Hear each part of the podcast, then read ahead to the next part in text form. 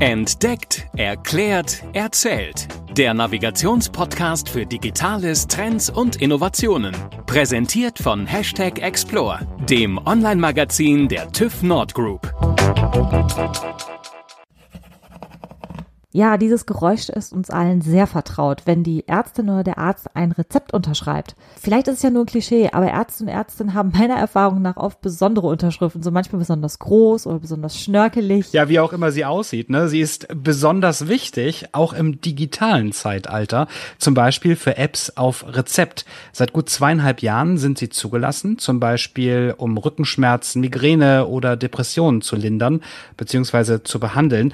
Damit kann man zum Beispiel die Zustände überwachen, wenn man bestimmte Daten eingibt oder Übungen durchführen. Ja, und der Markt ist inzwischen auch echt riesig. Es gibt jede Menge Entspannungs-Apps, Einschlaf-Apps und so weiter. Die meisten kann man auch einfach so im App Store oder im Google Play Store runterladen.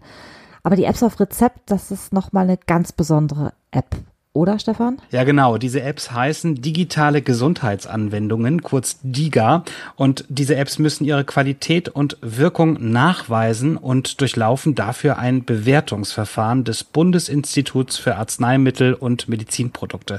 Und du kannst dir vorstellen, dass in solche Apps jede Menge persönliche Daten fließen. Deshalb müssen sie auch einen Datenschutz gewährleisten. Ja, und den schauen wir uns mal genauer an, wie er sich in den letzten zweieinhalb Jahren entwickelt hat und wie er sich auch vor vor allen Dingen weiterentwickeln wird, wie sehr ihr euch auf ihn verlassen könnt und wie ihr genau an solche Apps kommt, das erfahrt ihr jetzt in dieser Folge. Ihr hört am Mikrofon Stefan Genz und Julia Mandrion. Tobias Mielke ist Gutachter und Auditor für Datenschutz und Fachexperte für Managementsysteme für Informationssicherheit und Datenschutz bei TÜV IT. Und er ist heute bei uns Gast bei Entdeckt, Erklärt, Erzählt. Schön, dass du da bist, Tobias. Ja, hallo zusammen und äh, ja, schön, dass ich hier sein darf. Ja. Tobias, rund 125.000 Medizin-Apps oder Browser-Anwendungen sind im vergangenen Jahr verschrieben worden, sagt das Beratungsunternehmen McKinsey. Zweieinhalb Jahre sind diese digitalen Gesundheitsanwendungen, wie man sie nennt, jetzt auf dem Markt und ich kann mir vorstellen, die sprechen sich herum, wenn sie gut funktionieren. Das Angebot wächst weiter. Aber bevor diese Apps überhaupt verschrieben werden dürfen, verschrieben werden können, müssen sie ein Bewertungsverfahren durchlaufen. Wie hat sich das denn in den vergangenen zwei Jahren, seitdem es diese Apps jetzt gibt, auch entwickelt? Die ganzen DIGA-Anbieter müssen halt ein Fast-Track-Verfahren, so nennt sich das ganze Verfahren, das vom BfArM, das ist das Bundesinstitut für Arzneimittel und äh, Medizinprodukte, mhm. ähm, ja auferlegt hat beziehungsweise äh, implementiert hat, damit halt hier ähm, die DIGA-Anwendungen geprüft werden müssen. Und hier müssen verschiedene Prüfschritte äh, durchlaufen werden. Äh, zunächst war das Ganze ähm, durch eine Selbsterklärung oder Selbsttest, Selbstüberprüfung, ähm, gerade im Kontext Datenschutz und Datensicherheit ähm, iteriert worden und veröffentlicht worden, wo dann die DIGA-Anwender oder DIGA-Hersteller äh, das Ganze selbst äh, durchführen könnten. Wiederum das B-Farm hat dann eine Plausibilitätsprüfung gemacht, also äh, ist erfüllt, sind die Kriterien alle ähm, ausgefüllt worden, aber die Anwendungen selbst sind dann vom B-Farm auch mitgeprüft worden oder werden mitgeprüft. Und dann kamen sukzessive, nach und nach kamen dann weitere Anforderungen, ähm, wie zum Beispiel Penetrationstests, ähm, die dann wiederum äh, noch einen bestimmten Standard durchlaufen werden müssen und auch seit diesem Jahr oder beziehungsweise seit letztem Jahr ein Nachweis über ein Informationssicherheitsmanagementsystem. Kannst du unseren Hörerinnen und Hörern noch mal einmal kurz erläutern, wie genau eine Prüfung bei euch abläuft? Ja, es kommt bei der Prüfung einer DIGA-Anwendung halt auch immer wieder darauf an, was der DIGA-Hersteller äh, uns natürlich auch äh, beauftragt, wie wir prüfen, was wir prüfen sollen. Ähm, und es gibt verschiedene Möglichkeiten, äh, aber wir vom TÜV Nord könnten dann zum Beispiel auch ja, ein großes Rundumpaket mitprüfen, wie zum Beispiel die Datenschutzzertifizierung, das Informationssicherheitsmanagementsystem mit dem Kollegen der TÜV Nord CERT oder dann natürlich auch ähm, die, äh, den Penetrationstest. Daraus können sich halt auch wieder viele Synergien ergeben. Das heißt zum Beispiel, dass ähm, bei einer Datenschutzzertifizierung die Maßnahmen, die im Rahmen des Penetrationstests mitgeprüft worden sind, wie zum Beispiel Verschlüsselung, wie dies umgesetzt wird, äh, aber auch wie es dokumentiert ist, das Ganze, ähm, dass wir das halt mitprüfen können.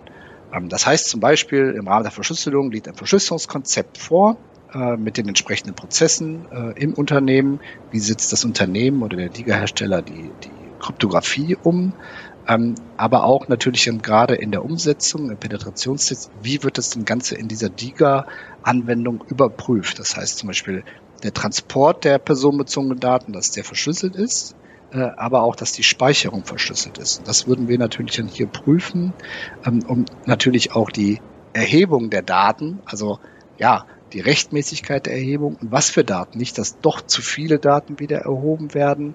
Ähm, und das sind alles Kombinationen und Synergien, die wir wiederum ähm, aus diesen verschiedenen Prüfungen äh, mitnutzen können. Ähm, das heißt also, es werden nicht nur die Prozesse der DIGA-Anwendung überprüft, sondern auch die Managementprozesse dahinter. Wie setzt das Unternehmen auch das Ganze um?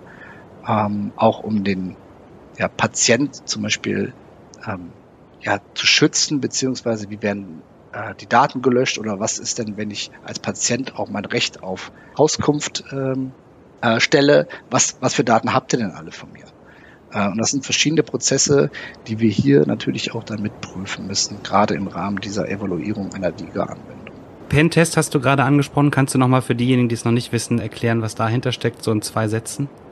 Ja, ein Penetrationstest ähm, äh, kommt darauf immer darauf an, äh, ob es für eine mobile Anwendung, also eine App, eine, eine Handy-App äh, oder auch eine Web-Anwendung, also wo ich dann im Browser was eingebe und hier werden dann äh, nach verschiedenen Kriterien oder Anforderungen, auch da gibt es verschiedene Verfahren, wie ein Test durchlaufen kann, äh, dass man zum Beispiel prüft, ähm, ja, wie ist denn die Verschlüsselung zum Beispiel? Sind die Daten verschlüsselt? Ist der Transfer, also der, der Transport der Daten, ist mhm. der verschlüsselt? Äh, und wie ist der verschlüsselt und ist der auch nach einem bestimmten Standard verschlüsselt? Ähm, und da gibt es ja auch wieder verschiedene Auswertungen oder es gibt automatisierte Scans, äh, äh, die dann zum Beispiel eine Webseite prüfen, ob hier zum Beispiel, ob es offene Stellen gibt äh, oder sind die alle geschlossen, wo halt ein Hacker in Anführungsstrichen möglicherweise ein Einfallstor hätte, ähm, um hier Daten abzugreifen oder den äh, Transfer mitzuschneiden. Das heißt, aus meiner Ausgangsfrage, was hat sich in den letzten zwei Jahren bewegt, ähm, muss man sagen, bewegt sich immer noch ganz viel und wird sich noch viel bewegen, so wie du es gerade beschrieben hast. Ja, Genau, also bewegt sich noch ganz viel. Es gibt immer wieder neue Änderungen. Es wurden erst zum Beispiel äh, für diesen Nachweis der Datensicherheit war eigentlich das Datum 1.1.2023. Das war so das, das, das Fristdatum, was gesetzt worden ist. Das ist dann wiederum auf den 1.1.2025 gesetzt worden. Und äh, für den äh, Datenschutz zum Beispiel war es jetzt der April, äh, der 1.4.2023. Aber weil diese Akkreditierung sehr umfangreich ist und äh, auch hier wieder verschiedene Aufsichtsbehörden mit dem Boot sind und noch der Europäische Datenschutzausschuss, wurde das wieder auf den 1.8.2024 äh, verlängert. Ähm, nichtsdestotrotz muss man immer sagen, die Fristen sind zwar da, aber die Fristen, äh, auch die Umsetzung, die Prüfung, die dauert ja auch wiederum. Und äh, hier sollten die Unternehmen nicht warten. Ferner, gerade die DIGA-Hersteller haben so hohe Anforderungen an die personenbezogenen Daten dieser speziellen Kategorie. Also wir, wir sagen halt immer besondere äh, Kategorien von personenbezogenen Daten, weil es ja nun mal Gesundheitsdaten sind, sondern so diese die wichtigsten Daten, äh, die wir überhaupt haben, die wir preisgeben können, die wir preisgeben äh, wollen, vielleicht auch, weil wir ja auch Nutzen aus dieser DIGA-Anwendung ähm, haben wollen, ähm, um, um halt hier auch ein, ja, eine Behandlung oder ein äh, Heilungsverlauf positive äh, Versorgung haben könnte oder positive Versorgungseffekte haben könnte. Das ist tatsächlich eine Frage, die ich mir auch die ganze Zeit stelle, wenn ich meine persönlichen Daten in so eine App eingebe. Und du sagst es ja auch gerade, Gesundheitsdaten sind so eigentlich die persönlichsten Daten, die wir haben oder die wir preisgeben können. Da kann ja wirklich echt extrem viel mit kaputt gemacht werden, wenn die einfach in falsche Hände geraten. Ja. Ähm, ja, wie würdest du das denn sagen als ähm, Gutachter oder als Auditor Hand aufs Herz? Wie groß ist aktuell dein Vertrauen? Ähm, würdest du so eine App privat auch wirklich nutzen? Also ich würde die schon nutzen, weil auch jetzt schon äh, sehr hohe Anforderungen vorhanden sind durch den Selbsttest und das BFAM prüft das Ganze ja auch, äh, macht auch einzelne technische Tests, wie sie es ja auch benennen, würde ich schon anvertrauen. Nichtsdestotrotz, gerade wenn noch ein unabhängiger Dritter, also ein Prüfinstitut, auch nochmal sehr umfangreiche Tests durchführt. Ähm, und wir reden ja auch nicht immer nur von einem Test. Wir müssen ja gerade, was auch das Informationssicherheitsmanagementsystem angeht oder wir darüber sprechen, sprechen wir auch immer von einem kontinuierlichen Verbesserungsprozess. Und wir müssen ja immer nach dem Stand der Technik, so, so, so nennt man das Ganze ja auch, bleiben äh, und auch immer wieder, es gibt ja auch wieder neue Angriffsmöglichkeiten oder Schwachstellen, die vielleicht doch ausgenutzt werden können. Ähm, und hier, das ist ein dynamischer Prozess. Also das ist nicht, ein Test ist fertig äh, und dann äh, äh, sind wir durch mit unserer, mit unserer ähm, Zertifizierung, das ist ein fortlaufender und kontinuierlicher Prozess. Das ist ja auch genau, was du gerade schon gesagt hast, ne? sich die Anforderungen an die digitalen Gesundheitsanwendungen auch immer wieder weiterentwickeln werden. Also nicht nur an euch als Prüfstelle, sondern insgesamt auch an die Anwendung selber. Genau. Äh, und auch da wird es immer wieder neue Änderungen geben. Es wird ja auch neue Schnittstellen zu anderen Systemen geben. Äh, dann wird wieder was geöffnet, was wieder ein, eine Schwachstelle sein könnte. Mhm. Ähm, dann muss das Ganze ja auch interoperabel sein zu, zu, zu anderen Systemen, beziehungsweise auch zu möglichen ähm, ja, Variables, äh, die mit aus, wo die, das Ganze gemessen wird, mhm. wie zum Beispiel die Herzfrequenz, der Puls. Ähm, und diese Anforderungen müssen gerade für diese Daten sehr hoch sein.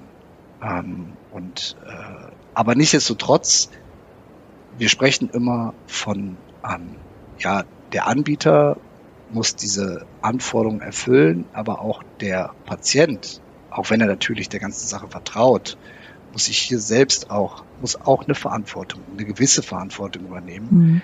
und zum Beispiel sein Handy sperren, äh, es nicht überall rumliegen lassen, ähm, seine, seine, wenn er die App öffnet und genau äh, zum Beispiel mit, mit ähm, Gesundheitsdaten arbeitet oder irgendwas eingibt, das vielleicht auch nicht in einem Café macht, vielleicht wenn er auch eine Sprachaufzeichnung macht. Es kommt ja immer darauf an, was gerade für eine Diga-Anwendung genutzt ja. wird. Und ähm, auch da muss eine gewisse Art von Sensibilisierung herrschen, was, was der, der Anwender benutzt. Äh, also der Diga-Nutzer, der Patient in dem Sinne.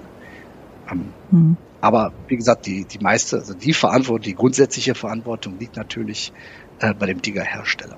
Tobias, das ist jetzt gerade schon angesprochen. Es gibt ja auch andere digitale Gesundheitsanwendungen, die ich ganz ohne Rezept nutzen kann. Ich denke jetzt nur an das Beispiel, was du gerade gebracht hast, die Herzfrequenz irgendwie messen, Schrittzähler oder Fettverbrennung. Ich weiß nicht, was es alles gibt. Ähm, wie sieht es denn da mit dem Datenschutz aus? Das ist schon sehr unterschiedlich. Äh, ich sag mal, die Auflagen sind ja für alle gleich. Die, die, die Datenschutzgrundverordnung äh, gilt für alle, ähm, gerade äh, die natürlich hier in der Europäischen Union und so weiter. Ähm, nichtsdestotrotz ähm, fehlt halt hier auch eine unabhängige Prüfung. Manche lassen sich ja auch prüfen und zertifizieren. Das ist natürlich möglich. Aber andere wiederum nicht äh, haben vielleicht auch nicht die Penetrationstest, also eine Schwachstellenanalyse gemacht oder einen Schwachstellen-Scan. Ähm, jetzt mal einfach. Ähm, und das ist halt nicht vorhanden. Und da muss man halt schon schauen, wie, wie vertrauenswürdig ist das Ganze. Ähm, wer ist vielleicht auch Hersteller der App? Ähm, Habe ich was in der Datenschutzerklärung mit drin? Ähm, auch, auch die, das liest halt keiner. Mhm. Ähm, die Datenschutz. Und das ist halt für viele auch nicht verständlich geschrieben. Das muss halt einfacher sein, um, um einen gewissen Vertrauensvorschuss zu erlangen, ähm, die solche App-Hersteller natürlich ähm, ja vielleicht nicht haben ähm, und die sich aber wiederum die Anwender wünschen. Nichtsdestotrotz auch da wieder, man sollte nie halt irgendwas blind installieren ähm, äh, und vorher natürlich auch prüfen oder auch lesen, sich das Ganze durchlesen, was wird denn da überhaupt aufgenommen.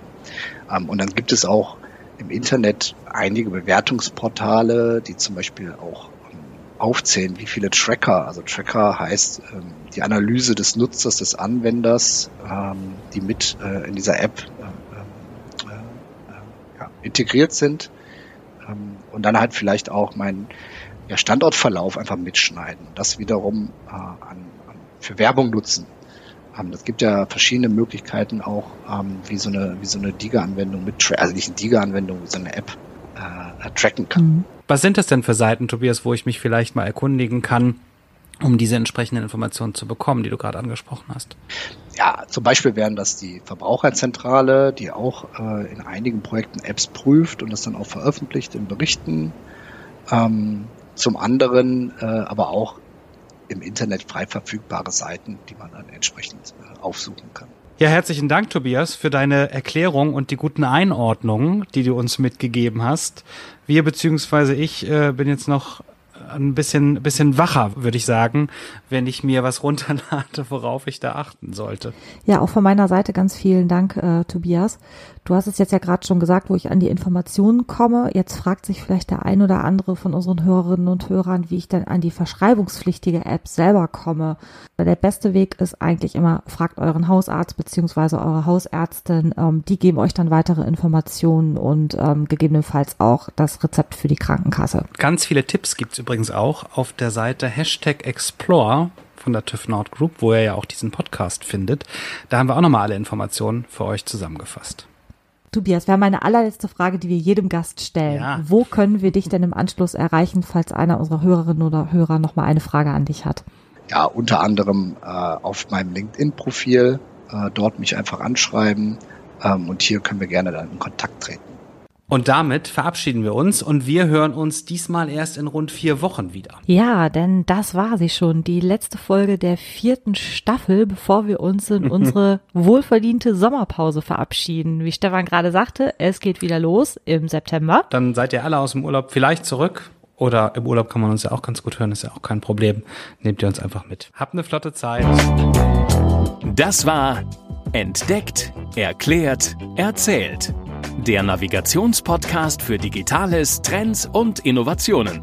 Präsentiert von Hashtag Explore, dem Online-Magazin von TÜV Nord. tüv-nord.de slash explore. explore-magazin.de